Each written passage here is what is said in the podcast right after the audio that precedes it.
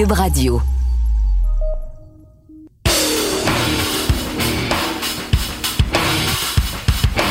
Après leur éclatante victoire sur les 49ers, est-ce que les Ravens vont poursuivre leur travail de démolition contre les Dolphins? I knew you were trouble when you walked in. Est-ce que Taylor Swift est un trop gros problème pour les Chiefs dans le vestiaire? Ce sont pour plusieurs les finales de vos ligues fantasy football. Est-ce que vous êtes fiers de votre saison? On en parle à la zone payante. Des Québécois poursuivent leur chemin dans la NCAA. Le football québécois commence enfin à être reconnu à sa juste valeur. Les actus de la NFL, les questions du public, la chronique au bar, de savantes analyses et beaucoup d'émotions, c'est ce qu'on vous promet dans ce nouvel épisode de la zone payante. Bonjour à tous, je m'appelle Jean-Nicolas Gagné, heureux de vous retrouver dans ce Entre Noël et Jour de l'An 2023. Et je rejoins mon partenaire de toujours, Stéphane Calorette, expert au Journal de Montréal et de Québec en football de toutes sortes. Salut Steph. Comment ça va, Jean-Nic? On pourrait dire c'est toujours les mêmes qui sont là. Hein? C'est vrai, nous on est, sur, on est toujours sur le pont en train de nettoyer pendant que les autres sont en train de faire le party avec les, les officiers. Nous, on est sur Et- le pont, puis on surveille les icebergs, puis on travaille. Et voilà, mais on aime ça, on aime ça.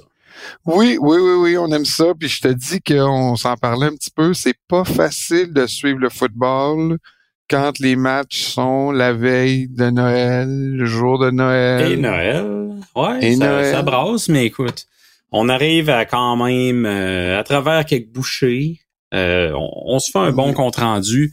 Moi, j'ai particulièrement euh, suivi le match euh, Détroit-Minnesota, entre autres. J'en ai suivi pas mal là, quand même. Mais euh, Détroit-Minnesota, euh, bon, évidemment que j'avais un parti pris, mais je peux pas faire autrement, Jean-Nic, que de te souligner que Détroit, ça fait quand même 30 ans qu'ils attendaient ça, un championnat de division. C'est pas rien. Fait que félicitations au Lyon, je vais être bon prince. Euh, tu sais, c'est un club cette année quand même qui euh, a donné un bon show, je pense. Puis Oui. euh, ça fait du bien des fois de voir du changement. Puis tu sais, quand ça fait 30 ans que t'as pas vu euh, un, un événement comme la bannière. Ouais, ben c'est ça, tu sais. Puis là, après, est-ce qu'ils peuvent aller plus loin? On verra là en série qu'est-ce que ça peut donner. Mais il reste qu'un championnat de division, c'est un championnat de division. Puis euh, fallait être bon prince, puis le souligner d'entrée de jeu. Bon, moi j'aimerais ça que tu me parles de d'un match que j'ai regardé quand même avec attention, le match entre les Raiders et les Chiefs. Et là, on commence à se poser la question est-ce que Taylor Swift est rendu une grosse distraction pour tu sais, on en parlait le premier, je sais pas si tu te rappelles le premier épisode on a fait pour qu'on a parlé de Taylor Swift, on se disait Hmm, Taylor Swift, est-ce qu'elle est pas trop grosse pour Kansas City? La ville, l'équipe, c'est comme un trop gros game changer pour rentrer dans une équipe comme ça? Puis là, euh, en tout cas, je veux pas vendre la peau de l'ours avant de l'avoir tué, mais il reste que les Chiefs, il y en a plusieurs commencent à se dire, ça fera pas long feu en série ça continue. là. Ouais, ben en tout cas. Est-ce que Taylor Swift a rapport là-dedans? On le saura jamais. Euh, mais tu sais, c'est sûr que les Chiefs, cette année, on regarde ça, puis euh, il y, a, y a vraiment quelque chose qui cloche. Puis c'est de valeur, parce que c'est la meilleure défensive de l'ère Patrick Mahomes, clairement. Là. Tu regardes toutes les statistiques, euh, c'est même pas proche. Il y a eu des années où il faisait tout tout seul. Euh, là, cette année, il y a une super défense, mais euh, écoute, c'est l'attaque qui bloque tout à coup.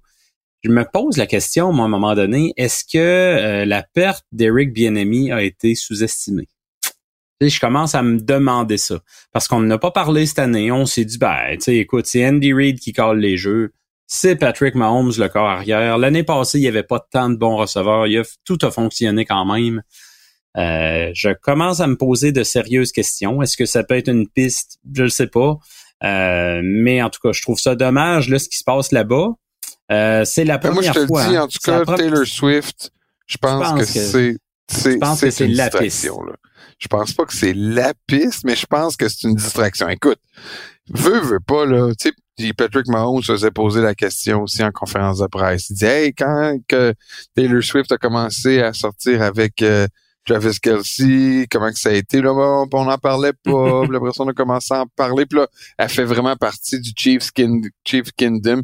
Tu sais, je sais pas, là, pendant ce temps-là, tu te concentres pas sur le football quand c'est le talk of the town pendant les pratiques, puis dans le vestiaire. Je sais pas, moi je pense que ça c'est une distraction, c'est sûr. J'ai de la misère à croire que des pros comme Mahomes, comme Travis Kelsey, tu sais, c'est pas des deux de pique, c'est pas des impressionnables, c'est pas euh, des débutants. En tout cas, écoute, je te dis pas que t'as tort, on le sait pas. Mais euh, j'ai vraiment de la misère à figurer que ça fait partie du problème. Mais c'est ton bon. Alors, est-ce que tu as vu un peu, par exemple, comment ils sont à fleur de peau, comment Travis Kelsey ah a pété son casque sur le bord, puis comment Andy Reid a été obligé de dire calme-toi. Il reste que ils ont de la pression. Il y, a un, il y a un spirit cette année autour des Chiefs. On a vu plusieurs fois Patrick Mahomes pogner les nerfs. Là, je sais pas si tu as vu une vidéo qui circule, mais euh, tu le vois à attendre le, le, jeu dans son casque, puis il dit « Call the fucking play ».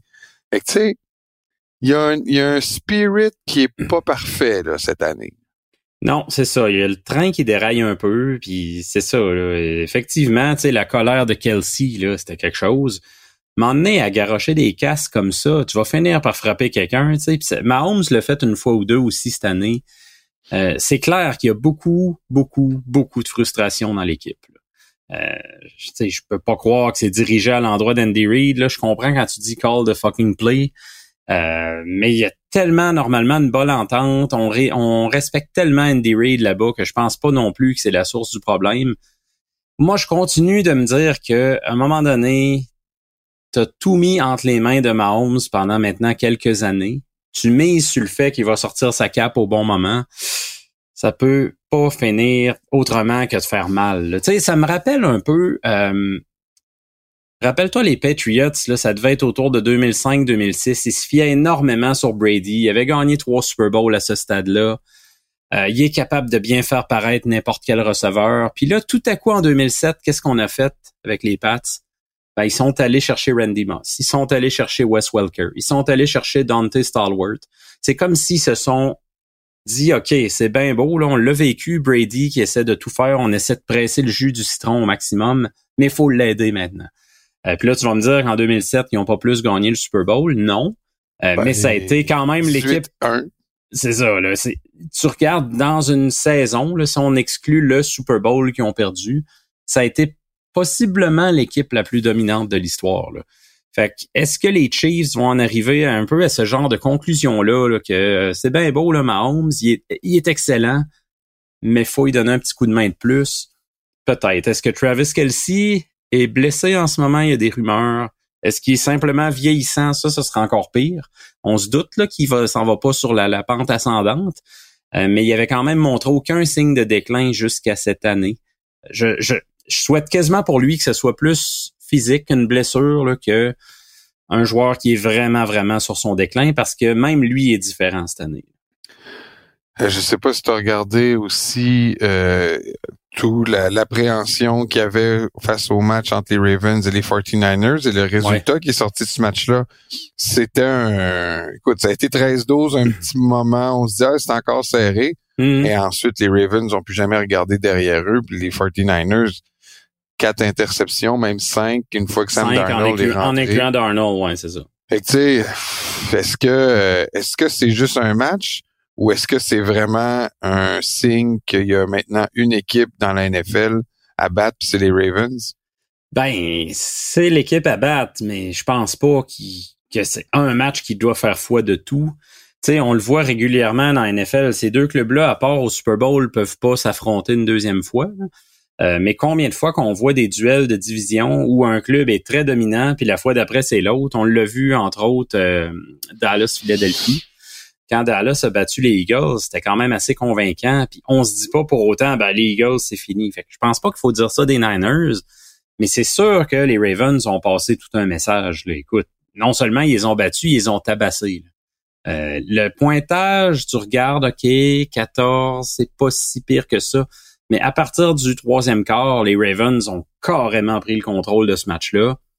Euh, là, ça semble clairement être eux qui vont mettre la main sur le le bail en première ronde, l'avantage du terrain. Tu sais, les séries dans l'AFC vont passer par Baltimore.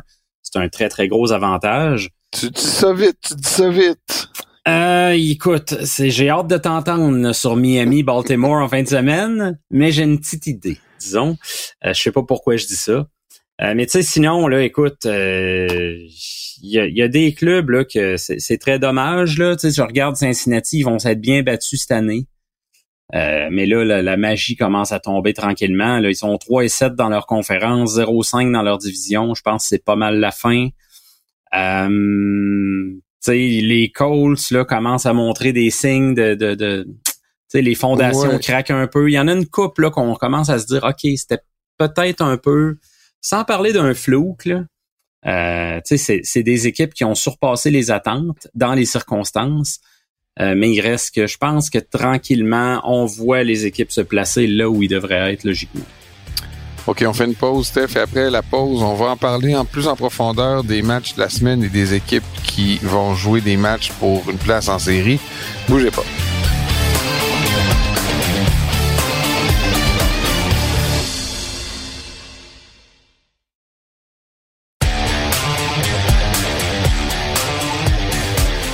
Vous êtes à la zone payante, un podcast de Cube Radio, oui, en compagnie de Jean Colagani, de Stéphane Cadorette. OK, Steph, on y va. Hey, là, j'ai-tu vu qu'ils nous ont enlevé notre Monday Night, là, cette semaine?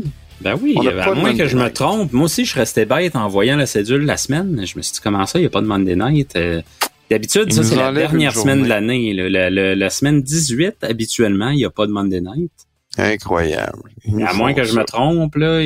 Non, non, écoute. Probablement que c'est dû au 1er janvier, je sais pas, là. Écoute, c'est tes Vikings qui vont clôturer le week-end contre eh. les Packers, mais avant de parler de ce match important, on va quand même commencer par le match de jeudi. Il y a un match jeudi. Puisqu'il le faut, hein? Les Jets contre les Browns. Le bon vieux Joe Flacco. Joe Flacco qui a déjà battu toutes les... Ben écoute, il est le quatrième quart cette année pour les Browns et dans plusieurs statistiques, il est déjà loin devant avec seulement quatre matchs de jouer.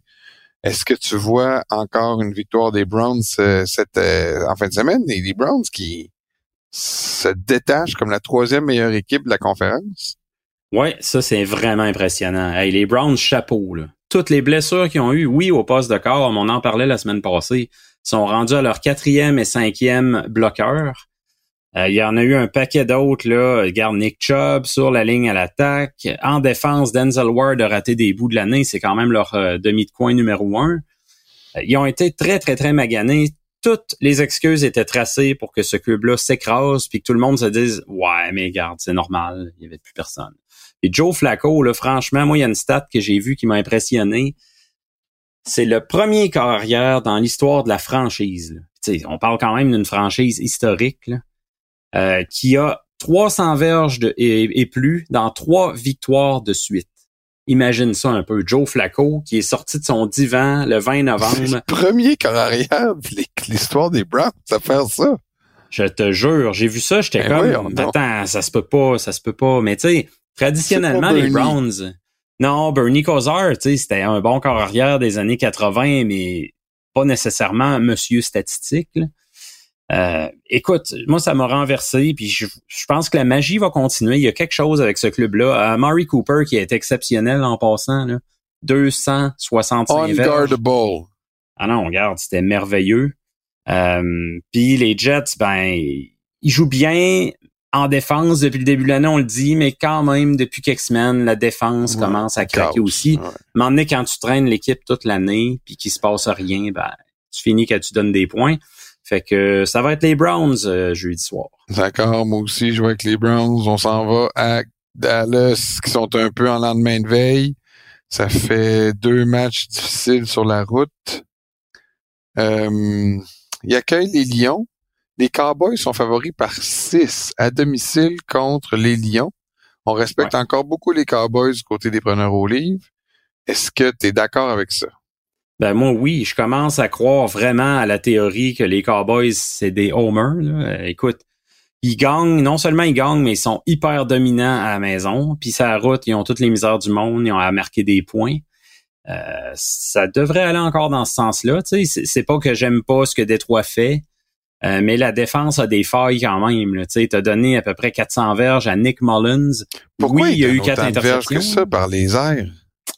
Écoute, c'est pas une équipe qui a une superbe tertiaire. Euh, côté pression sur le corps, ben t'as Aiden Hutchinson évidemment, mais en dehors d'Aiden Hutchinson, ça va prendre du renfort l'an prochain. C'est clair que c'est un point d'emphase. Euh, mais tu sais, ça va être difficile encore là, contre les Cowboys côté défensif. Puis il y a vraiment quelque chose. Ils trouvent pas la. Ouais. Mais si tu me dis ça des Lions, ça, ça veut dire qu'en série, c'est one and done, là, ils se rendront pas loin. Si tu me dis que c'est justifié qu'ils soient négligés par six points à Dallas, qui joue pas son meilleur football en ce moment, puis que euh, en effet, ils sont même pas capables de donner une game à Dallas, ils iront pas loin en playoff. Ben, j'ai pas de boule de cristal, mais ce que je vois, moi, c'est que les Lions, ils gagnent peut-être un match en série. Là. Ils sont pas assez équipés défensivement pour l'instant. Ça va se travailler dans les prochaines années. Ils ont très, très bien repêché, mais ça reste une équipe très jeune. Beaucoup de partants qui sont des joueurs de première, deuxième année en ce moment. Je pense que ça va paraître en série. Ça veut pas dire qu'ils sont pas sur une pente ascendante, mais je les vois pas veiller tard, non. OK. Moi aussi, je vais prendre Dallas. Je pense qu'ils ont quand même joué même un bon match contre les Dolphins. Ça n'a pas été un blowout. Là. Et on s'entend mm-hmm. que c'est juste des petits jeux qui ont changé le match. Très bonne défensive red zone. Je vais prendre les Cowboys pour euh, oh. remporter le match. Là, tu t'en vas-tu sur le match? Je vais aller sur le match. Le match de 13 ah. heures. Yes.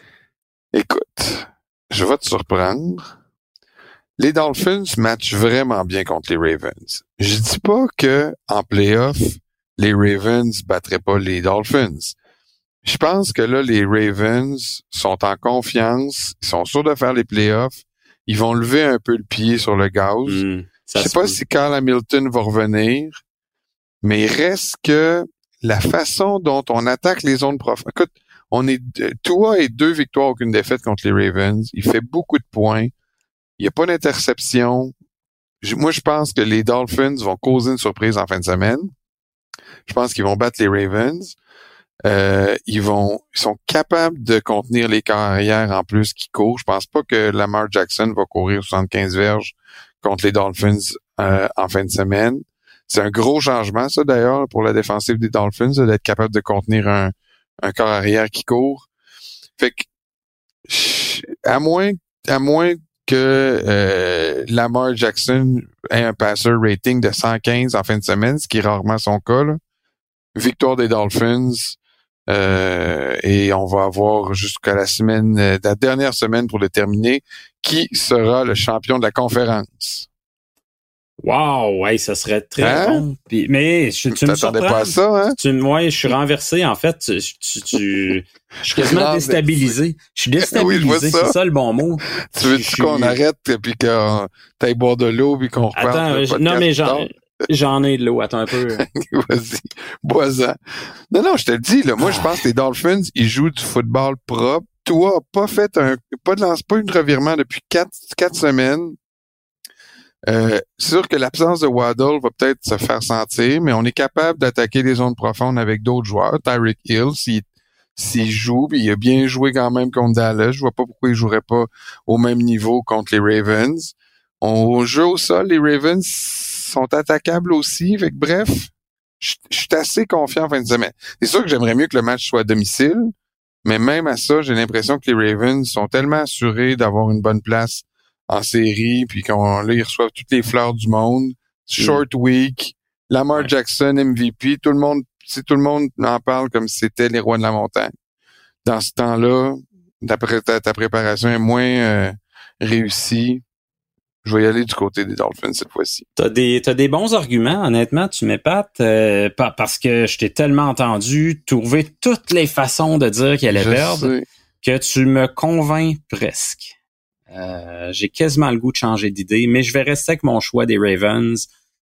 Par le fait que c'est à Baltimore, par le fait que c'est une équipe très physique, j'ai l'impression qu'ils peuvent brasser un peu Miami. Puis c'est la ligne à l'attaque des Dolphins par rapport au front défensif des Ravens qui me fait peur dans ce match-là. Je trouve que le mismatch là, il est quand même important. Oui, mais, mais c'est un mismatch aussi contre Dallas, puis il y a rien qui est arrivé de ça. Effectivement, mais je pense que Dallas, on a surtout cette euh, pensée-là à cause de Micah Parsons. Ben Lawrence aussi, tu sais, oui. Ils, ont, ils en ont du trouble dans la ligne défensive, puis on l'a contenu, puis on avait quatre, quatre, quatre gars qui qui n'étaient pas partants, puis on va retrouver des partants sur la ligne. C'est fort possible. Écoute, c'est un match là, euh, c'est un, un pile ou face. C'est deux excellentes équipes. Exact, t'as raison, parce que, les favoris, c'est les Ravens par trois à domicile. Puis c'est ça. Puis je pense que ce qu'il faut retenir de ça, c'est que l'équipe qui va perdre, là, à part si c'est une rince, là, c'est pas gênant. C'est pas la fin de ta saison, c'est pas la fin de ta route. C'est deux excellentes équipes. Il faut qu'il y ait un gagnant et un perdant. Euh, mais euh, je vais y aller avec les Ravens pour la pression qu'ils vont appliquer de l'intérieur aussi. Là, j'aime beaucoup le jeu de leur plaqueur défensif. Euh, ça va faire la différence, mais je te dis, là, le, le fameux facteur que tu évoques, je sais que c'est pas tangible, c'est pas quantifiable, c'est pas des stats, c'est pas démontrable, mais le fameux euh, le fait que tu qualifié, que ça va bien, que tout le monde te lance des fleurs, que tu lèves un peu le pied de l'accélérateur, je crois beaucoup dans ça. Le fait que je suis loin de ridiculiser ta, ta prédiction. Puis pour finir, ça reste que les receveurs des, des Ravens, Zay Flower, OBJ, ça va, là, mais contre Jalen Ramsey puis Gavin Howard, puis si Javon Holland revient, ils n'auront pas beaucoup de ballons avec. Je sais pas avec qui ils peuvent nous battre à l'attaque. Gus Edward? Peut-être. C'est sûr que le jeu, au sol, euh, le jeu au sol, tu le vois sans Keaton Mitchell, il manque un élément dynamique. Là. Ça manque. Honnêtement, ça leur fait mal, mais euh, moi, c'est que la façon qu'ils ont manger les Niners, je sais pas. J'ai de la misère une semaine après à parier contre, mais écoute, euh, ça va être un excellent match. On va peut-être moins longtemps s'attarder sur les autres, mais je pense les ces deux là, Détroit, Dallas, puis euh, Miami, Baltimore, c'est quand même des matchs très très importants en fin de semaine. Les Bills favoris par 12 à domicile contre les Pats. Est-ce que tu vois les Pats faire un back-to-back puis battre deux équipes de la même division pour mêler les cartes? Non, mais 12, je trouve ça quand même pas mal, considérant aussi que les Pats ont gagné le premier duel cette année. D'accord, c'est un bout où les Bills étaient pas 100% rodés, comme ils semblent être en ce moment. Euh, mais c'est le seul point qui me fait peur. Je pense que les Bills vont gagner, mais l'écart de 12 me semble assez audacieux.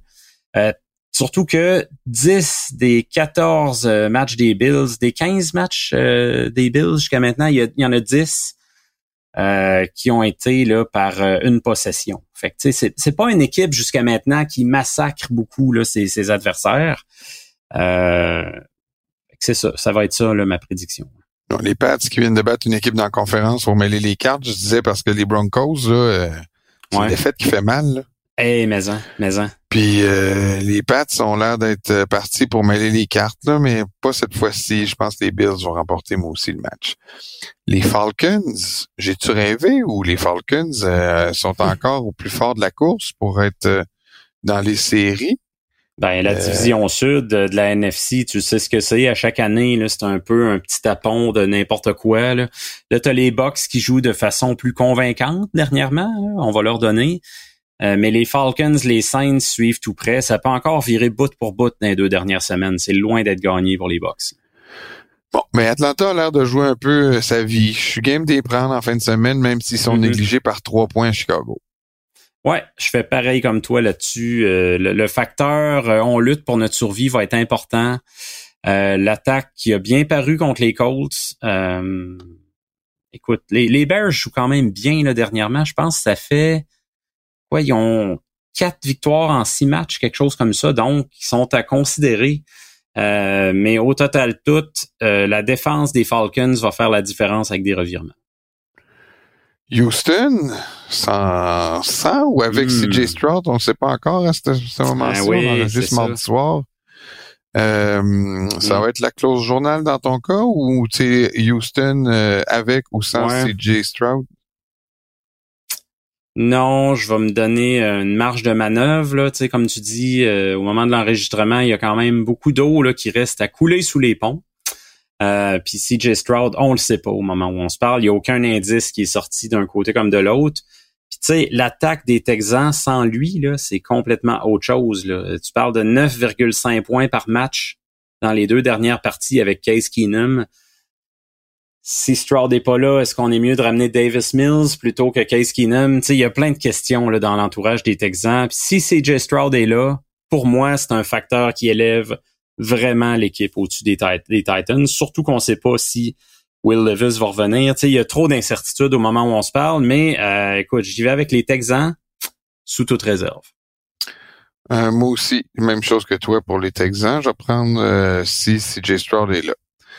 On s'en va à Indianapolis. Écoute, les Raiders. Let's go, Raiders. Raiders, Raiders. Hey, c'est tellement le fun de les voir gagner en fin de semaine. Je leur dis bravo, puis je leur dis vous allez en gagner une autre en fin de semaine. 5-3 pour le coach à part intérim, Antonio Pierce. Ils vont battre les Colts à Indianapolis il joue beaucoup mieux depuis que Pierce est là. C'est clair là, que je pense que l'ambiance doit être un peu plus légère dans le vestiaire. Euh, mais écoute, je vais les prendre aussi, mais va falloir que l'attaque se bouge un peu. Ça pourra pas toujours être Zamir White qui fait 145 verges. Non. Euh, belle surprise d'ailleurs, tu sais, le porteur de deuxième année. Mais euh, écoute, ils ont pas complété une seule passe après le premier quart. Ils ont gagné. Faut le faire, là. C'est quand même C'est ça, c'est pas parce qu'il pleuvait à verse. C'est pas parce qu'il y avait euh, une tempête de neige. Ils ont tout simplement pas complété de passe après le premier quart. Ça a pas fonctionné. Eden O'Connell qui avait très bien commencé, puis après, ça a été une catastrophe. Euh, ça a fonctionné, bravo, mais il va falloir faire plus. Je pense qu'ils sont capables de plus. Euh, moi, je leur donne la victoire dans ce match-là. La défense qui joue quand même très bien là, dans les, les dernières semaines. Les Jags, eux, sont quatre défaites en ligne. La chute libre. Ils reçoivent les, les Panthers et pour une millième fois depuis, ben, écoute, chaque semaine, je pense que je regarde mes nouvelles de la NFL et ça dit Trevor Lawrence questionable, euh, nouvelle blessure à quelque part. Ah oui. Là, c'est l'épaule. Ben, c'est ça. Il y a eu la cheville, il y a eu une commotion, puis là, il s'est blessé à l'épaule. Puis là, ils disent, ah, la blessure à l'épaule, c'est pas si grave, OK? Mais ça commence à faire des bobos. tu sais, je te dis, là, si c'était pas les Panthers, n'importe quelle autre équipe, je prenais l'autre équipe. Euh, le fait que c'est les Panthers m'influence beaucoup. Tu vas me dire, ah, ils ont quand même bien joué contre les Packers, oui. Euh, mais écoute, je suis juste pas capable de miser sur eux actuellement. Là. Fait que ça va être le, retour à la victoire pour les Jaguars. Euh, mais oh boy, que c'est pas convaincant. Tu la division est même plus assurée pour eux alors qu'ils s'en allaient tout seuls en tête. Là. Ils étaient 8 et 3 il y a un mois. Là, euh, c'est rendu loin d'être sûr qu'ils gagnent la division. Ils ont d'affaires à se réveiller puis vite. Ils sont favoris par 6,5 points. Moi aussi, je vais prendre les Jags. Maintenant, quelle équipe! C'est tellement le fun de voir jouer les Rams contre les Giants à New York. Les Rams qui traversent le pays, mais sont quand même favoris par 6.5 contre une équipe qui a donné du fil à retordre, veut, veut pas, aux Eagles en fin de semaine. Les faces étaient longues à Philadelphie pendant le match. Euh, je vais prendre les Rams. Ouais, ben là, écoute, surtout que les Giants, on sait plus trop où ça s'en va. Est-ce qu'ils ramènent Tommy DeVito? Là, Taylor, Tyrod Taylor, bon, il a quand même mieux paru que DeVito face aux Eagles. Mais si tu es une franchise qui pense à son avenir, je te dis pas que DeVito est le corps d'avenir des Giants, mais écoute, Tyrod Taylor, il restera pas, il a pas un contrat à long terme. D'après moi, l'an prochain, là, ça fera pas, il sera peut-être même plus là. Euh, tu veux évaluer De Vito, y donner le plus de temps de jeu possible pour voir est-ce que tu as du matériel à réserviste en lui au moins. C'est le genre de, de, de truc que les équipes éliminées là, doivent évaluer à la fin de la saison. Je sais que c'est pas très sexy de dire ça, mais c'est la réalité. Est-ce que ça va être ça leur choix ou ils vont dire ah non nous autres on veut gagner puis satisfaire un peu les vétérans, leur donner le sourire? Ça reste à voir, mais peu importe qui va jouer, euh, les Rams en ce moment sont très excitants, sept victoires en huit matchs. Karen Williams qui prend le contrôle le carrément de, de, de l'attaque, c'est beau à voir. Euh, ça enlève rien à Matthew Stafford, Cooper Cup puis Puka Nakua, mais Karen Williams est rendu vraiment un joueur important là, pour les Rams. Euh, ça va être le cas encore contre les Giants. Les Cards s'en vont à Philadelphie affronter les Eagles. Est-ce que ça vaut la peine de parler de ce match-là? Non, ils sont vraiment pas chanceux. Ils ont, pigé le mauvais euh, pion, le mauvais je sais pas quoi, sont tombés sur le mauvais gratteux. Là. Ils s'en vont jouer à Philadelphie, qui sont frustrés, tu l'as dit. Là, les faces étaient longues, ils cherchent à l'attaque. Euh, Jalen Hurts, qui est euh, méconnaissable par rapport à l'an passé du côté aérien. Il y a beaucoup de touches au sol. fait que là, les gens qui sont dans des fantaisies se disent Ah, il est aussi bon, il est très payant, Jalen Hurts, oui. Euh, mais du fantasy, c'est pas toujours la réalité. Là. Je veux dire, Jalen Hurts, c'est pas mal moins dominant que l'an passé. Je pense que là, il va avoir de la hargne. Euh, les Eagles vont sortir un gros match, j'ai l'impression. Moi aussi, victoire des Eagles qui sont favoris par 9.5, donc à domicile. Tampa Bay, les Saints, ça c'est un bon match. Ça c'est un match que je vais suivre en fin de semaine. Les, les Bucks qui sont favoris par 3 points pour l'emporter contre les Saints qui trouvent tous les moyens possibles pour gagner. Ben, et puis de perdre aussi, c'est ça le problème, on le sait jamais avec eux autres. C'est vraiment un club que j'arrive pas à saisir cette année. Une semaine, Derek Carr a l'air en symbiose avec ses receveurs, puis l'autre semaine d'après, pas capable de viser personne, puis ça s'engueule, puis tu sais, c'est pas toujours chic, le Nouvelle-Orléans cette année. Euh, moi, je vais y aller avec les Bucks. Tu sais, ils jouent bien dernièrement. Mike Evans, Baker Mayfield sont en feu. Euh, la défense ont des jeunes joueurs qui commencent à s'illustrer.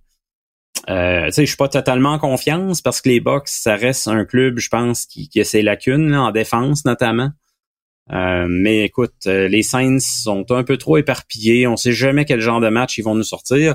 Je suis juste pas à l'aise de miser dans un match important sur un club qui est pas égal d'une semaine à l'autre. Moi, je vais y aller aussi avec les Bucks. Evans est vraiment sur euh, un nuage en, ce moment. Je vois pas qui peut, les, peut le garder en Nouvelle-Orléans. On va espérer un autre match de 100 quelques verges, un touché, puis ça va être suffisant pour les Bucks et pour ceux qui l'ont dans leur fantasy. En finale, en plus, cette semaine. C'est pas mon cas, mais bon. On va en parler peut-être un peu tantôt quand on va avoir des questions là-dessus. Maintenant, les 49ers qui s'en vont jouer un match contre les Commanders à Washington. Ah ça fait du bien, ça, d'affronter Washington euh, quand tu sors de d'un match. Ça change le mal de place. Brock Purdy, Brock Purdy qui était aujourd'hui, c'est pas clair. Là. Ils l'ont laissé sur le banc parce que ils ont dit Ah, t'es blessé, mais aussi peut-être que t'avais pas un gros match. Fait que s'ils l'ont pas remis sur le banc après sa blessure, mais il était capable de retourner au jeu, c'est l'équivalent de bencher un corps arrière. C'est l'équivalent, mais écoute, c'est déjà arrivé à d'autres. là. C'est un mauvais match, c'est un mauvais match. Oui, je pense mais pas que écoute, la semaine passée, la semaine passée, oublie pas.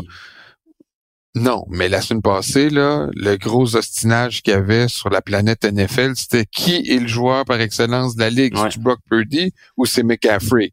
Là, ton MVP se hein. fait bencher. Ça change vite une semaine, des fois, les perceptions. Mais écoute, ça va bien aller. Là. Ils s'en vont à Washington. C'est la pire défense de la ligue. Euh, ils ont leurs problèmes. Washington aussi. Tu vois, Sam Howell, ça fait deux semaines de suite qu'il se retrouve sur le banc. Là. Euh, est-ce que tu y vas avec Jacoby Brissett qui te donne clairement une meilleure chance de gagner, mais ça va te donner quoi au final? Ou tu évalues le jeune jusqu'à la toute fin pour dire on lui a donné vraiment une saison? C'est leur euh, décision, mais je vois pas comment les Niners peuvent échapper ce match-là. Écoute, puis je pense que non, pour leur confiance avant les séries, il faut non seulement qu'ils gagnent, mais il faut qu'ils soient très convaincants comme ils l'étaient dans les dernières semaines. Puis j'ai l'impression que c'est ça qui va arriver. Euh, ils sont favoris par 13.5. Je les prends moi aussi pour remporter le match à Washington. Washington est incapable de mettre de la pression sur le corps, donc ça va aider. Brock Purdy à bien se remettre. Là, les Steelers. Eux, ça, tu parlais des Saints qu'on sait jamais, mais les Steelers ben. non plus, on sait jamais. Exact. Est-ce qu'ils vont sortir un lapin de leur chapeau à Seattle pour euh, rester dans la course aux séries? Moi, je pense que oui. J'ai mes gagnants contre les! Seahawks. C'est audacieux, bravo. Euh... Écoute, les Seahawks, ils ont quelque chose en ce moment, là, mais il va falloir qu'ils commencent les matchs à l'heure parce que là, ça fait deux semaines de suite qu'ils gagnent dans la dernière minute du jeu avec une passe de toucher. Là. Une semaine, c'était Drew Locke, là, c'était Geno Smith. Euh, c'est spectaculaire, c'est le fun, c'est beau à voir, mais c'est pas une recette gagnante à long terme. À un moment donné, il faut que tu produises dès le début. Euh, les Steelers qui ont été, ça a été un de leurs meilleurs matchs offensifs cette année, sinon leur meilleur avec Mason Rudolph. Euh, tu sais, si je t'avais dit ça en début d'année, Il sort encore avec Eugénie Bouchard, lui? Je sais pas. Je me suis posé la question. Je suis pas très bon mais pas la question. Faudrait qu'on nous renseigne là-dessus. Ouais. Mais écoute, c'est peut-être parce que justement ils sont plus avec puis il a retrouvé son mojo là. T'as l'air à donner beaucoup d'impact, toi, aux, hein? aux, demoiselles dans la performance des équipes. Mais c'est sûr que euh, Rudolph aussi, pour le pour un match dans le temps des fêtes, c'est bon aussi. Ben oui. Ron Ron Rudolph, écoute. Non, mais il a, a vraiment bien joué. Mais ce qui m'a fait rire, c'est que Mike Tomlin disait après le match, tu sais, ah, euh, c'est le Mason qu'on connaît. Moi, je suis pas surpris. Il a toujours été très agressif. Alors que son surnom, lui, à ses premières années, c'était Captain Checkdown. Fait que très agressif. Euh, j'en prends et j'en laisse, si tu me permets. Cela dit, ben, euh, écoute, qu'est-ce comment qu'il peut jouer? Est-ce qu'on va, de toute façon, est-ce que Kenny Pickett va être prêt à revenir au jeu? Là, on le sait pas. Encore là, il y a de l'incertitude. Euh, mais de la façon qu'ils ont joué les Steelers avec Rudolph, moi, j'aurais l'impression qu'ils vont dire, écoute, je pense que Kenny, tu serais mieux de récupérer une autre semaine. Ben oui. On verra la semaine prochaine. Euh, mais les Seahawks, de toute façon, je pense qu'ils vont être prêts à ce match-là. Euh, ben, je dis ben oui, tu sais. Tu dis ça à ton corps arrière numéro un, ton corps d'avenir. Non, mais je comprends. Prêt à jouer. On, on, blague un peu, mais en ce moment, est-ce que tu aurais pleine confiance en Kenny Pickett? Je veux dire, tu viens de connaître ton meilleur match offensif. C'est là qu'il y a eu enfin le réveil de George Pickens. Il y a eu quoi, 195 verges, deux touchés, je pense. Ah ben, euh, c'est sûr que Rudolph, lui, a lancé en mode fuck it, là, tu sais, là. Ouais. Qu'est-ce que tu veux Il est un contre un dans le pit sur le bord de la ligne, j'y garoche, puis on verra bien il y avait rien à perdre, fait que c'est peut-être là qu'il est, son meilleur. C'est pas, c'est pas ce qu'on est habitué de voir des carrières des Steelers. Mais je pense pas que c'est un modèle euh, à long terme. Tu sais, je pense pas que soudainement Mason Rudolph a vécu. Il va devenir une espèce de Brett Favre. Non, tu sais, on va se calmer là, mais euh, non, c'est ça. Non, je, je favorise les Seahawks pour ta gouverne, sache qu'il y a eu rupture entre Eugénie Bouchard et Mason Rudolph ah. en 2022, en mars 2022. Hey, on est donc même pas à jour. Hein? Mars, en tout cas, ouais, mais euh, ils sont plus ensemble depuis ouais, mars 2022. Dommage. écoute, je voulais pas t'apprendre ça comme ça, tu sais, euh, je sais que c'est un peu une nouvelle qui est dure à encaisser, là, mais... Ah oui, ça, ça me préoccupe, euh, t'as pas idée. Fait que je sais pas si tu vas être capable de continuer l'émission. On va essayer. mais on va essayer. Ça marche. C'est pour ça qu'on on est deux, on peut se soutenir. Et voilà. Parlant de soutien, écoute, si moi, je, je, je, comme partisan des Dolphins, j'ai eu des moments très difficiles. Je sais que les gens qui prennent pour les Browns ont des difficiles, ont eu des années très difficiles. Euh, les Cowboys, écoute, nommez-en les, les, Bills, ils ont eu des saisons où ils ont déchiré le cœur des, de leurs partisans. Mais cette année, là, les Broncos, ce qu'ils font à leurs partisans, c'est dur, c'est top. Ils jouent, ils jouent aux montagnes russes avec leur cœur, disons. C'est pas après, facile. après avoir eu un début de saison terrible, dans ce temps-là, les partisans disent, bon, pas de problème, on a une saison de merde. On va regarder c'est qui qui est bon dans NCAA, on va regarder les choix repêchage. Mais là, t'en gagnes 5 sur 6. Oups, hey, on est dans la course. Puis, au moment où que tu devrais gagner un match qui est une formalité, tu perds, puis tu te sors de la course, ou presque. C'est vraiment terrible, la défaite qu'ils ont eue contre les Pats la semaine passée. Ah, je les vois rebondir, par exemple, en fin de semaine contre les Chargers, victoire des, Broncos dans mon cas. Les, ben, quand on parle de montagne russe, il y en avait gagné cinq en ligne, puis là, ils viennent d'en perdre trois sur quatre. Au moment où on se disait, ouais, les Broncos, c'est sérieux. Moi, j'avais l'air d'un foutu génie parce que j'avais dit avant saison qu'il ferait les playoffs. Là, il avait commencé 1 et 5, fait que je faisais rire de moi.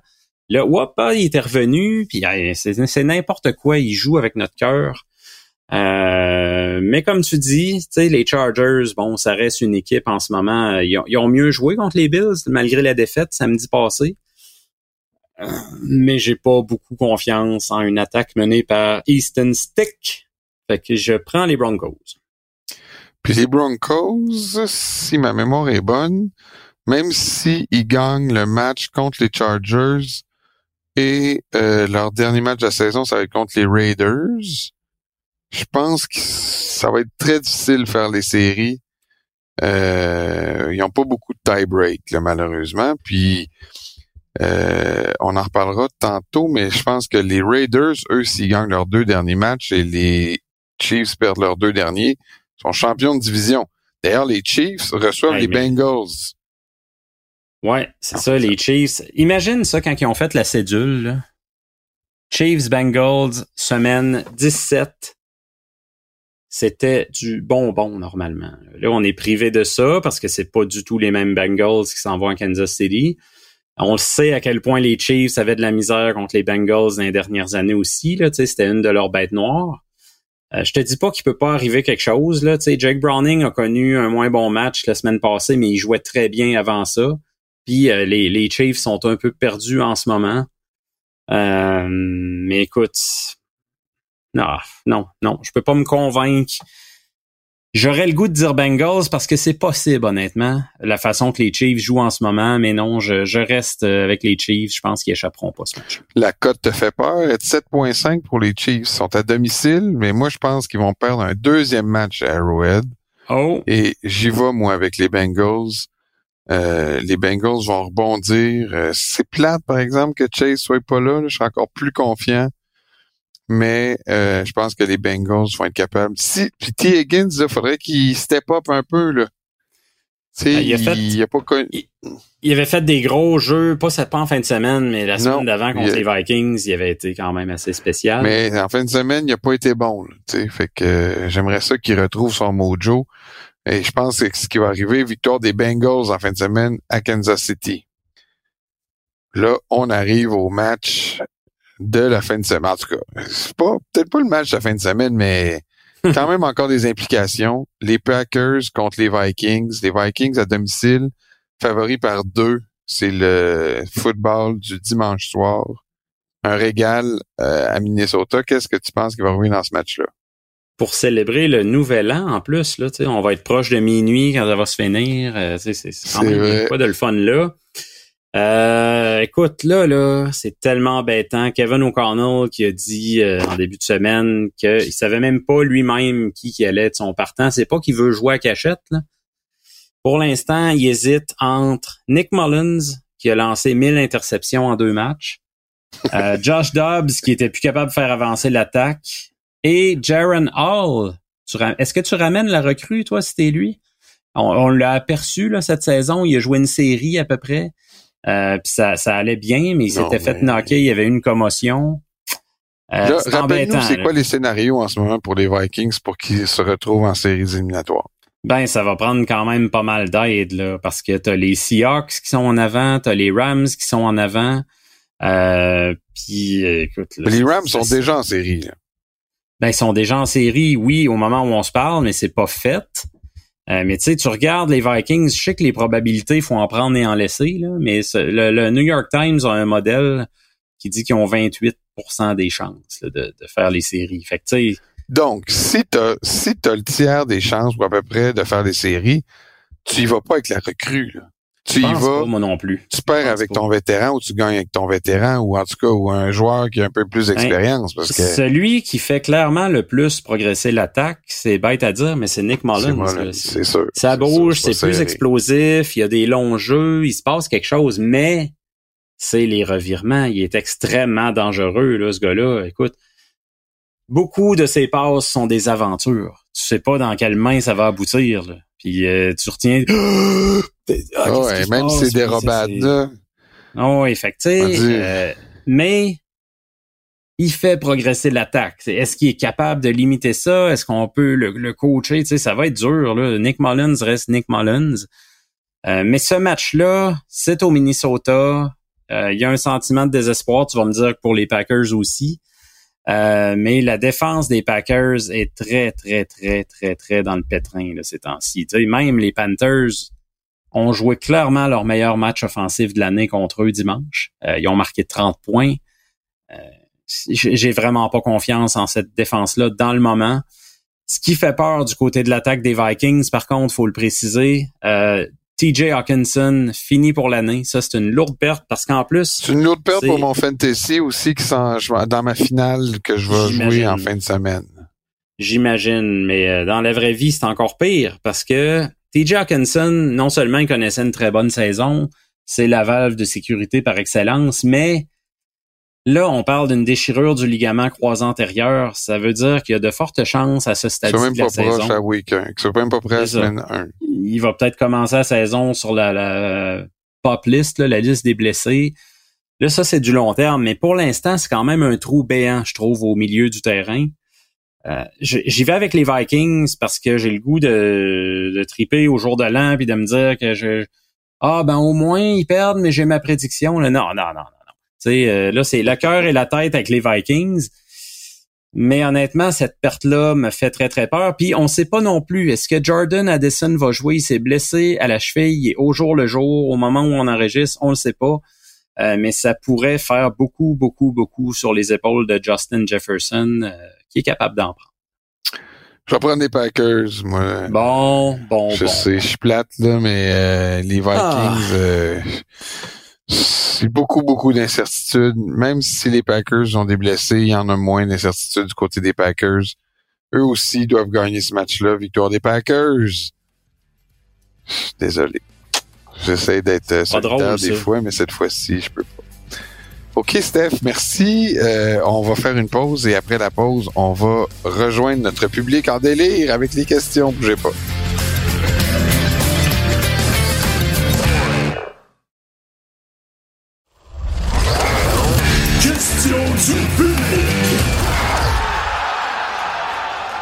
On est de retour euh, à la zone payante avec les questions du public. Encore beaucoup de questions cette semaine. On va essayer d'en prendre le plus possible. D'abord, on va commencer avec notre statisticien officiel, Thomas de Bordeaux. Oui, Thomas, ça fait plaisir de te retrouver encore cette semaine. Thomas qui euh, fait bonne figure, là, il commence à commence à nous écœurer un peu avec ses résultats à lui. 12 en il est meilleur que nous autres. Bravo. On a eu 2, 10 en 10 cette semaine, 10 en 16, pardon. Euh, pour euh, la semaine 16 de la NFL. On est dans la semaine 17 cette semaine. Euh, Thomas a toujours le droit à une question. Avec l'équipe des Titans ce dimanche, Derrick Henry a lancé une deuxième passe de toucher pour cette saison et sa quatrième passe en carrière. Quel autre joueur ne jouant pas la mm-hmm. position de QB ont des statistiques de passe aussi étonnantes? Ah ben ça, écoute, ça m'a donné l'occasion d'aller replonger parce que je, dans ce temps-là, j'étais trop jeune pour écouter le foot, mais je me rappelle d'avoir vu beaucoup de vidéos euh, sur la carrière légendaire de Walter Payton. Puis on le voyait souvent faire des passes, puis je me disais, voyons, il me semble que je l'ai déjà vu dans des documentaires NFL Films, tenter beaucoup de passes. Puis je suis allé vérifier, puis effectivement, c'est lui qui a le record. Huit passes de toucher pour le légendaire Walter Payton 331 verges de gain, c'est quand même impressionnant. Euh, fait que c'est ça, c'est pas le, roi Henri, oui, mais là, dans ce cas-ci, c'est le roi Walter. Danny Vellieux nous pose la question. Euh, Jérémy Saint-Hilaire a signé comme carrière à Vanderbilt. Pour lui, c'est mieux d'aller comme réserviste à Vanderbilt ou de rester au Québec et d'être possiblement partant pour le Rouge et Or et les Carabins? Euh, ben, ça, c'est, c'est, écoute, c'est dur à savoir, mais il y avait une chose qui était sûre dans le cas de Jérémy Saint-Hilaire, c'est que c'est un gars qui a joué son football préparatoire aux États-Unis. Ça fait deux ans maintenant qu'il est au Tennessee. Tu sais, c'était clair qu'il avait opté d'avance pour la voie de la NCA. Là, je pensais pas, je pense pas qu'il allait revenir au Québec. Puis, euh, écoute, là, on se dit, ah, il va être réserviste à Vanderbilt. Ouais, peut-être au début, c'est normal, mais c'est un programme où il y a vraiment une chance à un moment donné de devenir partant. Puis de voir du terrain à tout le moins, parce que Vanderbilt, on se fera pas de cachette. C'est pas un gros programme. Depuis dix ans, ils n'ont pas de saison gagnante. Ils cherchent beaucoup. Fait que, tu sais, je pense qu'il va avoir une vraie shot là-bas. Puis, euh, écoute, ce qui est bien dans un cas comme ça, c'est que tu as toujours l'option de, de transférer dans le pire des cas euh, il pourra toujours se trouver une place ailleurs, revenir au Canada. Toutes les options demeurent sur la table. C'est moins comme avant où tu t'enrôlais dans un programme puis tu restais là pendant cinq ans. Euh, mais Jérémy Saint-Hilaire, je pense qu'à Vanderbilt, il, va éventuellement avoir une opportunité de jouer, pas, pas cette année, mais je le vois peut-être l'an prochain ou à sa troisième saison, là, comme on voit la plupart du temps. D'ailleurs, une autre question sur euh, les joueurs québécois. Luc qui nous pose la question, le joueur québécois qui va intégrer le prestigieux programme universitaire d'Alabama Stéphane mentionne à la fin de son article que ce jeune joueur doit faire ses preuves pour intégrer l'équipe partante. Pourquoi ne pas plutôt se joindre à une université un peu moins prestigieuse et être certain d'être inséré à l'équipe régulière? Le but n'est-il pas avant tout la visibilité afin d'accumuler des stats et de prouver sa valeur pour poursuivre dans la NFL? Euh, merci, euh, Luc, pour la, question. Luc Mamaro. Euh, c'est un dilemme, ça, pour, pour bien des, des, joueurs, là, surtout ici. Est-ce que tu veux devenir partant rapidement dans un petit programme ou apprendre dans un des programmes les plus prestigieux, sinon le plus prestigieux. Là, on peut débattre sur qu'est-ce qui est le plus prestigieux dans NCAA, mais Alabama, ça fait beaucoup de sens. Puis il faut, il faut se rappeler qu'il a choisi l'occasion d'être formé par un grand coach aussi. Là. Nick Saban, t'as pas souvent cette chance-là, surtout chez nous. Ça montre aux jeunes ici aussi que c'est possible, que tu peux briser des barrières, que tu finiras pas toujours dans un tout petit programme. Euh, tu peux te faire remarquer. Puis comme je le disais dans le cas de Jérémy Saint-Hilaire, c'est vraiment une grosse semaine pour le football québécois. Juste mentionner en passant qu'on a aussi Maxence Leblanc, allié rapproché, qui s'est enrôlé pour euh, Ohio State. Ça, c'est pas rien non plus. On parle pas d'un petit programme encore là, mais pour en revenir à Steve euh, Bolo Mboumois, euh, si ça fonctionnait pas à Alabama, qui voit pas le bout du terrain au bout de deux, trois ans, ben il y a toujours moyen d'aller dans le, transfer portal. C'est plus comme avant où étais, tu devais céder une année d'admissibilité. Tu, sais, tu peux maintenant jouer tout de suite quelques mois plus tard dans un nouveau programme. Donc, c'est pas un problème comme tel. Moi, je suis content qu'il essaie cette, cette avenue-là. Euh, puis j'imagine, là, il a visité toutes les installations, toutes les équipes, tous les entraîneurs. Parce qu'il y avait le choix entre deux autres universités en plus. écoute, pas... deux. Il y a eu, il y a eu 17 euh, offres de bourse d'études. Puis à la fin, lui, il a arrêté son choix entre Alabama, Mississippi State puis Florida. Fait que tu sais, c'est un gars là qui avait vraiment l'embarras du choix. C'est ça, parce que tu sais, moi, je lis, moi, je suis pas sa carrière de proche comme, comme toi puis comme certains de nos auditeurs, mais je me dis, s'il y a eu le, à la fin, Florida puis Mississippi State, puis qu'il y a eu en plein d'autres équipes qui, qui l'ont approché au point où il y avait l'embarras du choix, euh, c'est-tu moi ou il sera peut-être pas partant, euh, mais on lui a quand même dit, euh, tu vas avoir la chance de voir du terrain, tu sais ben oui, c'est sûr et certain. Je sais pas comment ça marche, là, mais comment comment qu'on se parle quand on est coach puis joueur que tu veux recruter, là, mais il doit hmm. avoir un bout, il est confiant qu'il va jouer du terrain. Il est confiant, c'est sûr. Il a senti une bonne relation avec euh, l'entraîneur de, la ligne défensive. Après, ben t'as pas de promesse parce qu'à chaque année, Alabama recrute très, très, très, très fort. Fait eux autres, ils se retiendront pas. Ah ben là, lui, on lui avait ici ou ça. Tu sais, ça va dépendre de ce qu'il montre à l'entraînement. Ça, c'est ce qu'on verra pas nous, parce que s'ils jouent pas beaucoup la première année, nous, on a moins l'idée de qu'est-ce qui se passe là-bas. Mais eux vont le voir à tous les jours, puis ils vont être en mesure de se faire une tête sur est-ce qu'ils vont embarquer l'an prochain ou euh, etc. En tout cas, euh, c'est bon pour les programmes de football québécois. C'est quand ben même une toute une, acquisition pour euh, en fait, c'est toute une, victoire pour les, programmes québécois de savoir que un joueur a été recruté par Alabama. Puis si ça va bien, ça veut peut-être dire qu'il va y en avoir d'autres qui vont regarder par ici. C'est quand même, euh, c'est une maudite belle histoire quand tu penses à ça. Le gars est arrivé à Lac Mégantic. C'était quoi les chances qu'il se fasse remarquer là-bas? Après ça, il a joué au CNDF. Ça nous montre aussi que nos cégeps peuvent former des joueurs de grande qualité. Là. le gars, il s'est pas exilé aux États-Unis à 13, 14, 15 ans. Il a joué ici, euh, il a connu du succès ici.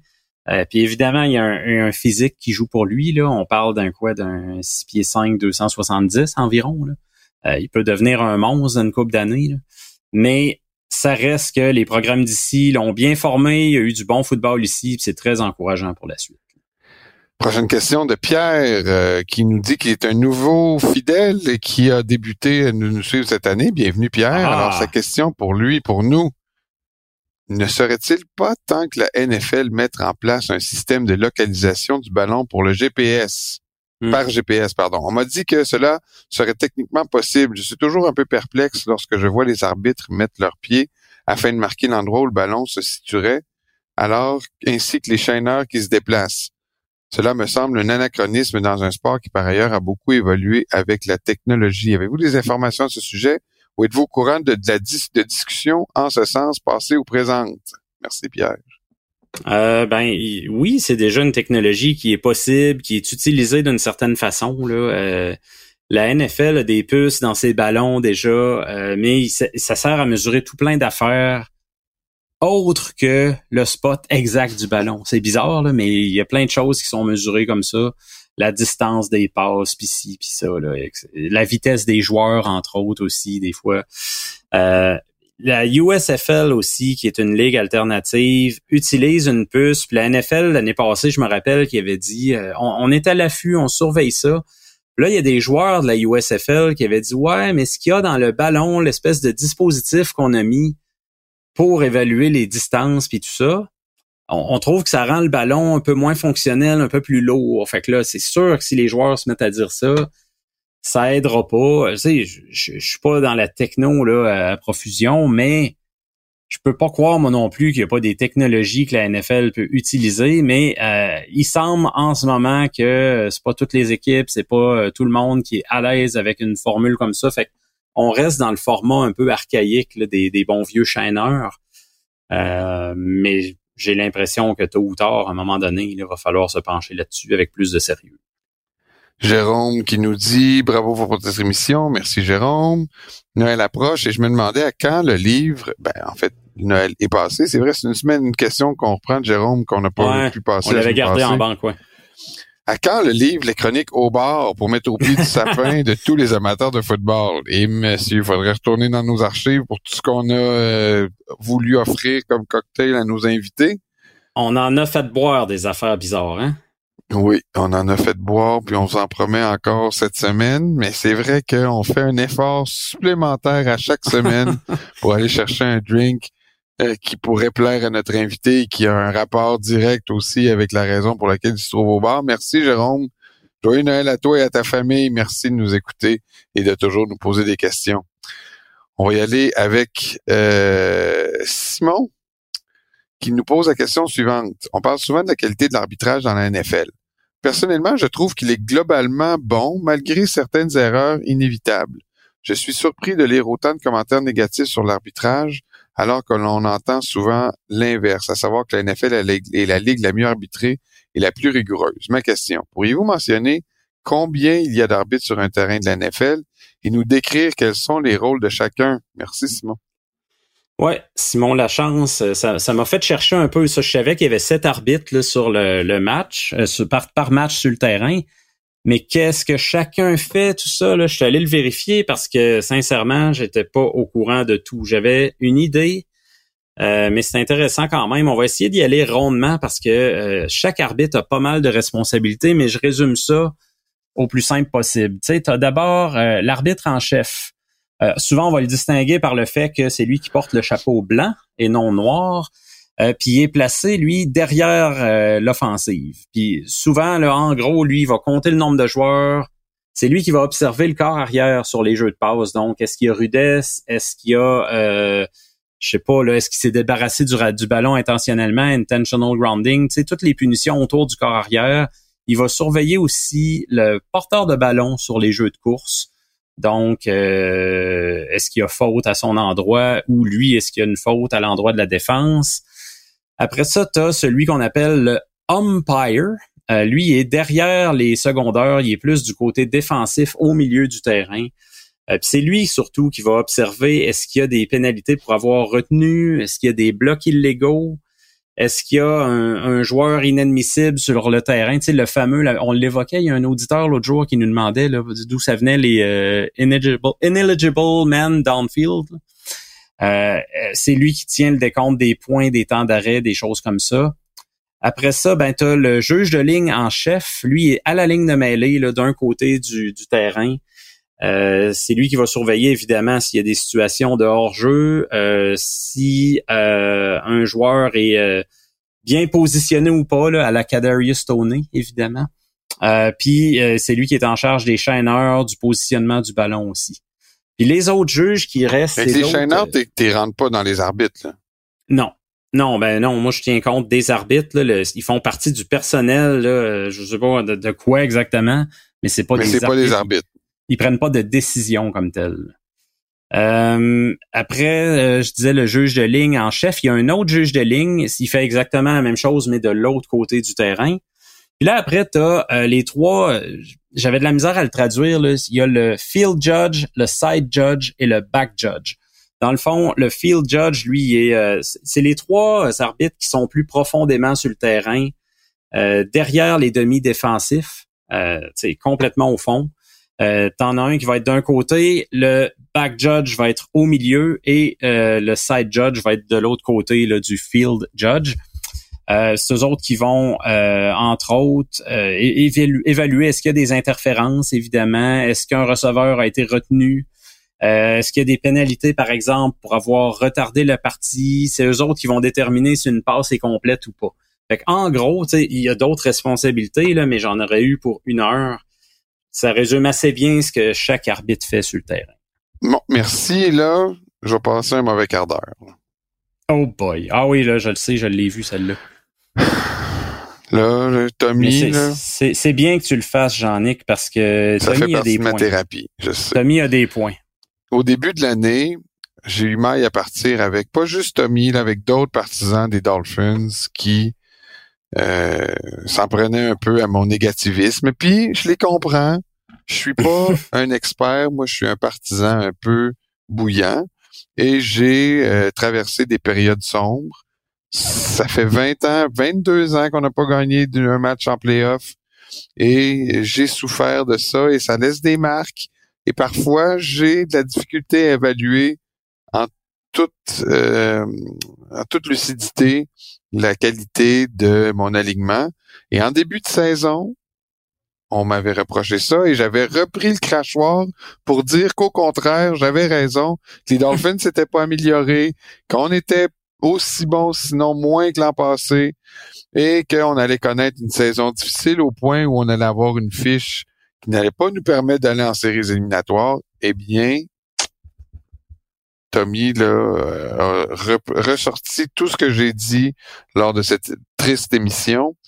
Et euh, ouais, il y a beaucoup de pouces par en bas. il dit, il dit, tu comprendras pourquoi j'avais été aussi raide avec toi dans mon mail, qui avait vu juste d'ailleurs.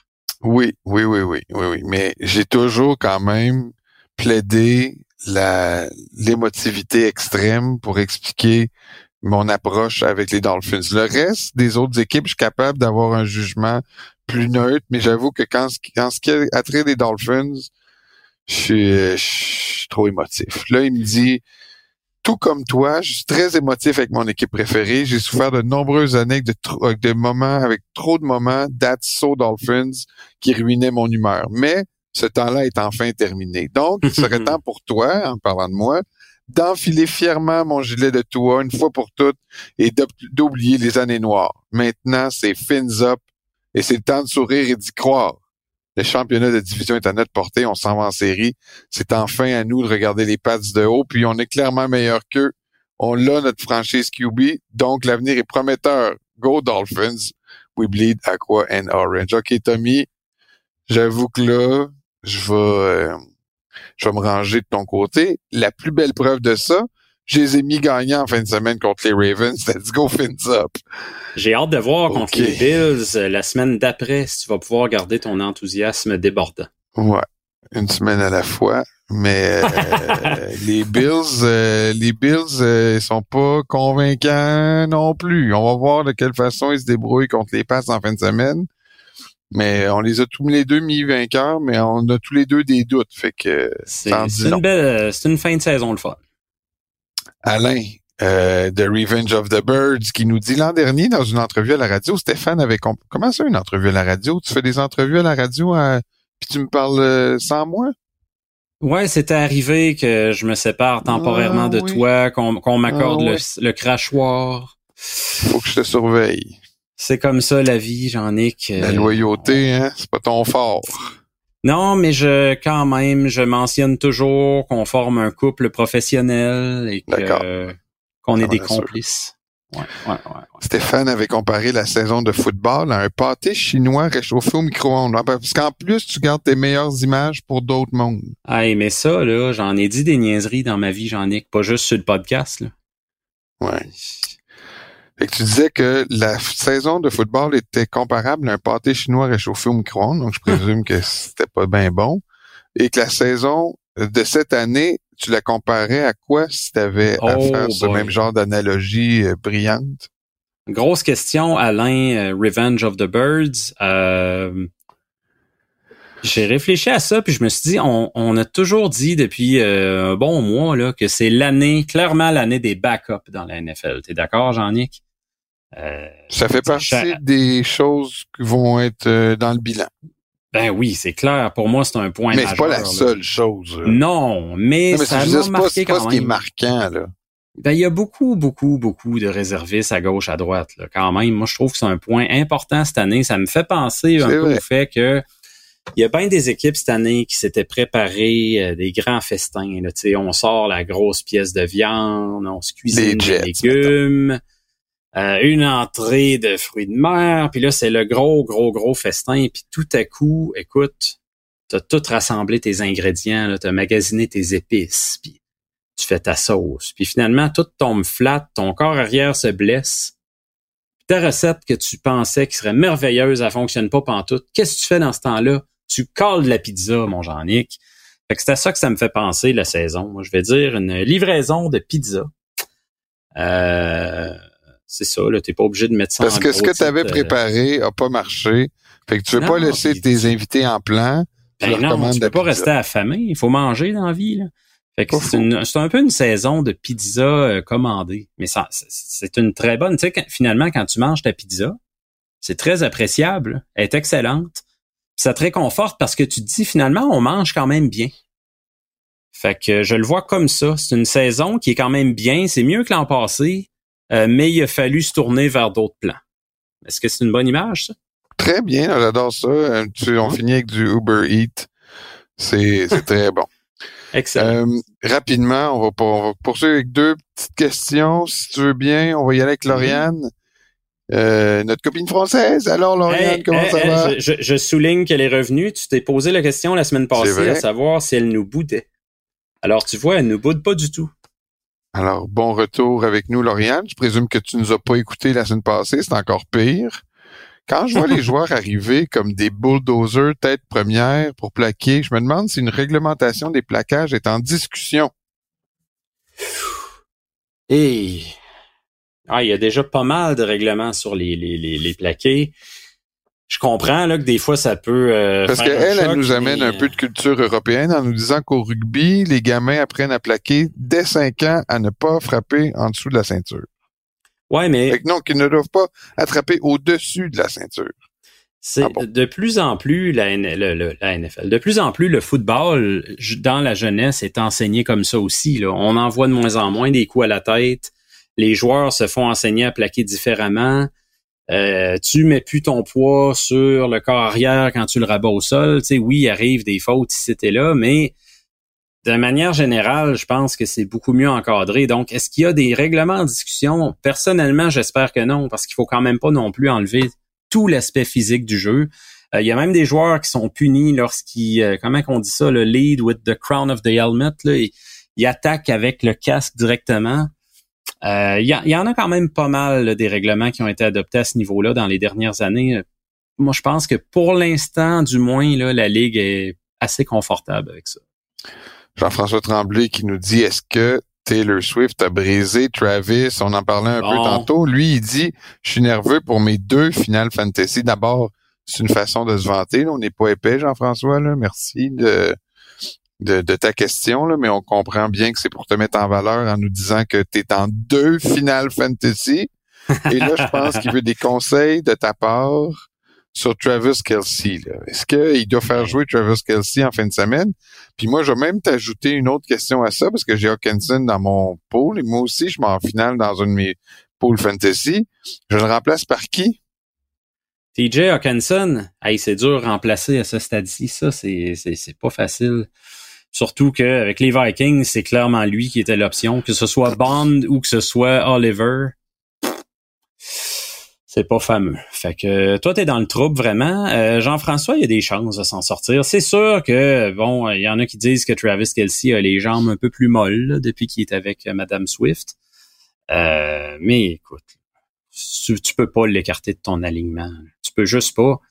Il y a toujours la chance que ça soit la semaine où il pogne 6 passes pour 122 verges puis 3 touchés. Tu sais, Travis Kelsey, ça peut être ça aussi. Fait que moi, je le changerais pas, je le garderais dans mon alignement. Euh, toi, Jean-Nic, ben, il va falloir euh, s'en reparler là, cette semaine. On va chercher des solutions. Est-ce que je, mets Schultz? Est-ce que je mets Taysom Hill? Likely? Ouais. Taysom Hill, est-ce qu'il compte vraiment ses points comme Titan? Oui. Ça, je trouve ça ridicule. Il, doit jouer trois snaps par année comme Titan. On a eu cette discussion-là dans notre ligue de chum euh, l'année passée. Là. Je sais pas pourquoi il est listé Titan. C'est une aberration. Sinon, j'ai Likely contre Miami ou Schultz qui est sur le waiver contre Tennessee. Likely, euh, Likely joue plutôt bien depuis la blessure de Mark ben, Andrews. c'est pas, Mark Andrews, là. Il y a eu trois catchs en fin de semaine. C'est pas beaucoup. Ouais, mais c'est pas la semaine d'avant qu'il y avait deux touchés. Oui, oui, oui. Mais là, contre Faut Miami, voir toutes les semaines. Ouais, ben moi je suis dans le trouble. Sinon, il y a Everett aussi avec les Chargers parce que Stick il joue un peu avec là. C'est sûr qu'un corps arrière jeune euh, qui voit pas trop le terrain a tendance à se rabattre vers un ailier rapproché. Là. c'est, depuis la nuit des temps. Mais on en reparlera euh, hors des zones. On va trouver des solutions. Ouais. Puis vous pouvez euh, nous poser des questions aussi sur nos précieux conseils de fantasy. On en parlera après la séance de questions. Mais vous savez que vous pouvez devenir membre de ce groupe et nous poser des questions. C'est Steph vous aide pour gagner votre finale de ou même vous classer parmi les trois premiers de votre pool en fin de semaine. Et là, on finit avec le moment Robin. Le moment Robin n'est pas le même sans son indicatif musical. C'est de l'aveu même de Robin. Je suis d'accord, j'ai encore essayé et Dieu m'en est témoin, et Stéphane aussi, ce n'est pas la même personne, que j'ai essayé de euh, retrouver les indicatifs musicaux. Là, je vais être obligé de faire... Euh, je sais pas, je sais pas ce que je vais faire, mais tout comme le sifflet, hein. Robin get your act together. Ouais, c'est ça. Get your act together. Il aurait, pu être encore plus. Euh, ouais, direct. ouais. Sa question. Avec la fulgurante et inquiétante progression de l'intelligence artificielle au cours de la dernière année, peut-on envisager que dans un avenir pas si lointain, tout l'arbitrage des parties de la NFL sera complètement monitoré sous contrôle de l'intelligence oh. artificielle? les arbitres sur le terrain étant relégués à un rôle secondaire pour l'aspect pratique, la logistique. Écoute, c'est des discussions qui ont bien plus euh, cours dans d'autres sports, entre autres le baseball, là, parce que la zone de prise, là, on le voit maintenant, là, est, est, évidente. Là. On pourrait même pas avoir de ref en arrière pour euh, l'appeler pourtant.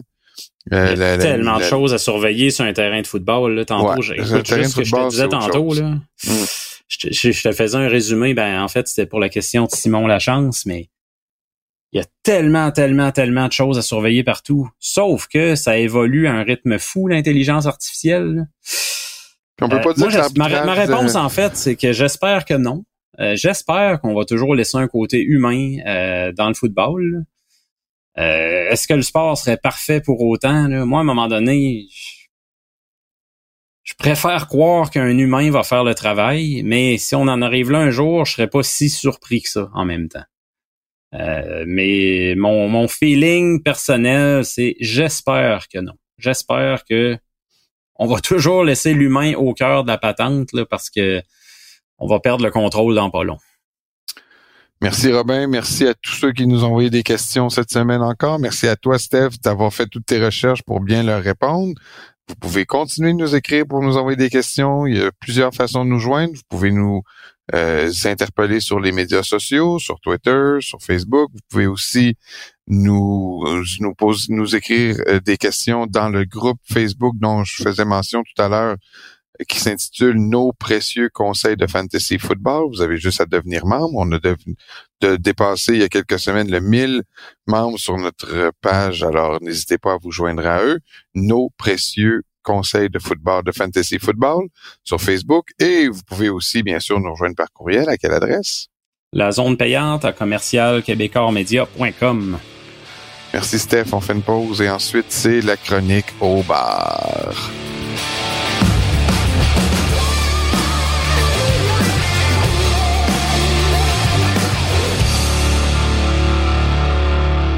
On est de retour à la zone payante pour euh, le segment favori de plusieurs. C'est celui où on se détend et on s'en va au bar. On a passé un, un, beau podcast, on a travaillé fort. C'est le temps de se détendre un peu. Euh, souvent, c'est pour punir quelqu'un qui a fait un geste de cave. Souvent, c'est pour ramener, mettre en lumière quelque chose qui serait arrivé dans les derniers jours que euh, passer peut-être sous les projecteurs et euh, c'est notre rôle de vous euh, le faire connaître. Et aussi, des fois, c'est pour des petits combats personnels. Hein?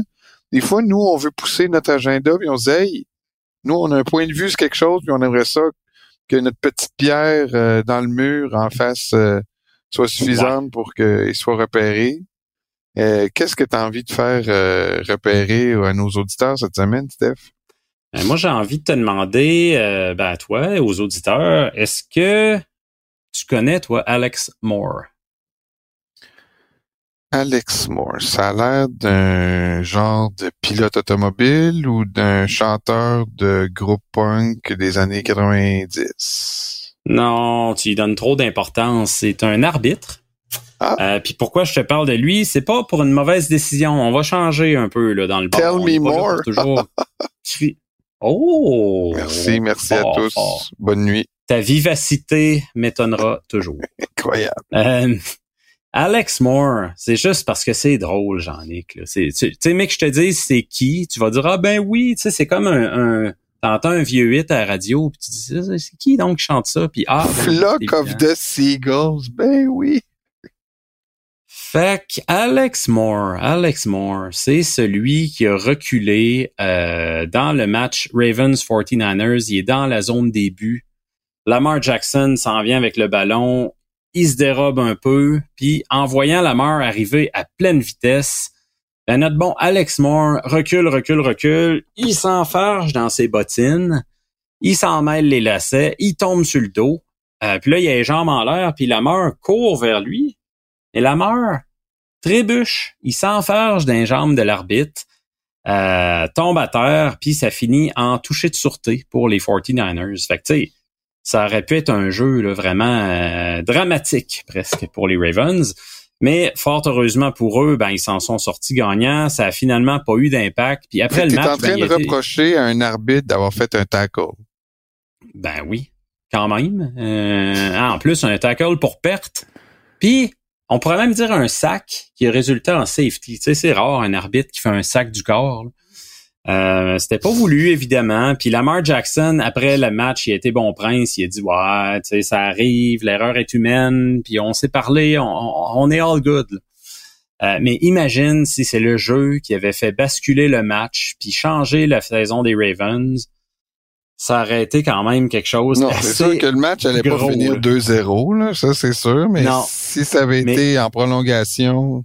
C'est ça, là, tu sais, les Ravens qui perdent par euh, deux points, puis là, tu fais oh palais. Imagine la controverse d'enfer. Fait que tu sais, ça n'a pas été le cas, mais quand même, juste pour rire, on envoie Alex Moore au bord et on lui sert, tiens-toi bien, un dirty referee, mon ami. Ça existe, ça existe. Trois, c'est tout simple, c'est un shooter.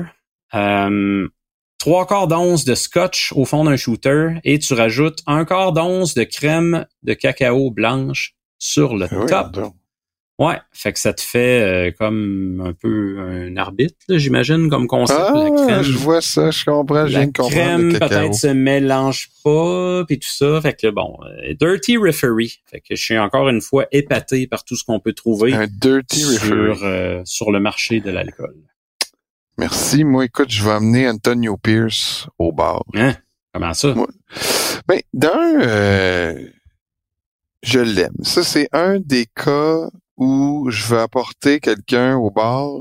Pour une table dans le dos? Ben, une table dans le dos, puis aussi pour euh, pour montrer à Mark Davis, là, tu sais, je vais même aller chercher pendant la pratique, pendant que tout le monde a les yeux dessus, puis là, je vais l'amener, puis je vais dire, Antonio, viens ici, viens ici, viens ici, puis là, je vais l'amener, je vais dire, hey, mon vieux, ton, ta pratique est finie pour aujourd'hui, tu t'en viens avec moi au bar. Là, on va hmm. partir toutes les deux, bras dessus, bras dessous, puis Mark Davis va te regarder partir, il va dire hey, pourquoi il s'en va, lui? Pourquoi il part avec mon coach? Parce que c'est mon coach par intérim. Mais peut-être que si je l'avais nommé coach, il se ferait pas cruiser par d'autres gars qui veulent l'amener au bord. Parce que c'est ça que je veux qu'un Mark Davis comprenne. C'est qu'Antonio Pierce, pendant qu'il est en train de ramener les Raiders à la vie, là, puis leur donner une shot à la division, on le disait tantôt, faut qu'ils gagnent les deux prochains matchs. C'est un gros aussi. Que les Chiefs perdent leurs deux derniers matchs, sont en un gros aussi, ça aussi. Ouais. Mais ça fait combien de temps que à deux matchs de la fin de la saison, les Raiders avaient encore une shot pour euh, la, la division? Ils l'ont pas gagné depuis 2002. T'amènes Pierce au bord puis tu lui retires son petit, il y a comme un petit écusson ici là sur le cœur écrit intérim. Moi là, je veux montrer à Mark Davis qu'il y a du monde qui sont prêts à cruiser Antonio Pierce après ce qu'il vient de faire, puis que s'il nomme pas coach des Raiders puis qu'il enlève l'étiquette d'intérim, ça se peut qu'il perde Antonio Pierce. Ça se peut qu'Antonio Pierce, qui a grandi comme fan des Raiders, se dise Hey, si je peux même pas avoir la reconnaissance de mes boss après avoir tourné le bateau au complet, ils ont fait un 180 degrés avec les Raiders depuis qu'il est là, mais je vois pas comment il pourrait avoir plus de respect, euh, comment il pourrait aller chercher le respect qu'il mérite sans aller voir ailleurs pour euh, pour montrer qu'il serait capable de prendre une équipe sous sa charge avec euh, le nom de coach et pas coach par intérim. C'est un excellent call, mais je vais me permettre une question. Euh, pourquoi c'est pas Mark Davis que t'envoies au bord, tout simplement? Ben, ça me tente pas, hein, Mark Davis. non, non, Je sais que lui, il me payerait sans doute la, bière puis d'autres affaires, mais non, non, non, non. Moi, Mark Davis... Ça, ça, donne pas le goût de boire une bière avec. Non, non, non, non. Ça me donne pas le goût de boire une bière avec. Il coiffe. Mais quoi que peut-être que je, je, je pourrais... C'est une des seules personnes avec qui je peux aller dans un endroit public et que les gens vont dire Ah, tiens, Jean-Nic, il y a une belle coiffure. Fait peut-être que ça me, ça, il y aurait ce, cet aspect qui serait positif que j'aurais l'air mieux coiffé que quelqu'un. Mais en général, même Antonio Pierce, euh, je vous dire qu'il n'y a pas beaucoup de cheveux non plus. Mais Antonio les, que Mark Davis dise Oh, oh ouais, je, serais peut-être en train de le perdre, il y a du monde qui est en train de le cruiser. Antonio Pierce, là, il, il, s'il gagne en fin de semaine, il va être 5-3. Sont 4-3 en ce moment, les Raiders. Sont dans la course pour aller chercher le championnat, même si ça prend, euh, ça va prendre beaucoup d'aide. Ils n'ont pas gagné depuis 2002 le championnat de division. Moi, je pense qu'il mérite euh, qu'on attire l'attention sur lui, puis qu'avant la fin de la saison, on retire l'aspect d'intérim sur son nom de coach. Et pour ça, je vais lui faire boire pas de l'alcool cette fois-ci. Là, j'ai décidé là, oh. d'aller dans le smoothie. Là. Ça sera pas un cocktail. Fait que je veux qu'il garde toute sa tête jusqu'à la fin de la saison. Fait que je veux qu'il boive quelque chose qui va lui permettre de rester focus, à la fois santé et à la fois sans alcool. Donc, je fais boire un smoothie coach. Écoute ça, là. Purée de fraises. Hey. Purée de pêche. Wow. Jus de framboise. Et un peu de sirop de gingembre. Et on sort, on sert ça dans un verre old fashioned. OK. Donc, moi, je considère que c'est très Antonio Pierce. Ça va être très bon pour lui euh, jusqu'à la fin de la saison. Donc, un smoothie coach pour Antonio Pierce qui mérite qu'on retire la marque, le, l'intérim de son de ses fonctions de coach. Il y a toutes ces vitamines là-dedans, ça c'est sûr. Non, mais à vous, ils peuvent pas faire deux fois la même erreur. L'année passée. Ben, il l'avait fait avec Bisaccia, puis il l'avait regretté, là, Davis, ben il l'avait dit. Fait que c'est sûr que ça va peut-être y jouer dans la tête. Voilà ce qui conclut autre, un autre épisode de La Zone Payante. Merci, Steph, d'avoir été là encore cette semaine. Merci à vous d'avoir été là. On se retrouve la semaine prochaine. Ce sera la veille de la dernière saison, de la, de la dernière semaine, oui, la dernière émission avant la dernière semaine de la saison régulière. Merci à vous d'avoir été là. On se reparle la semaine prochaine. Bye bye.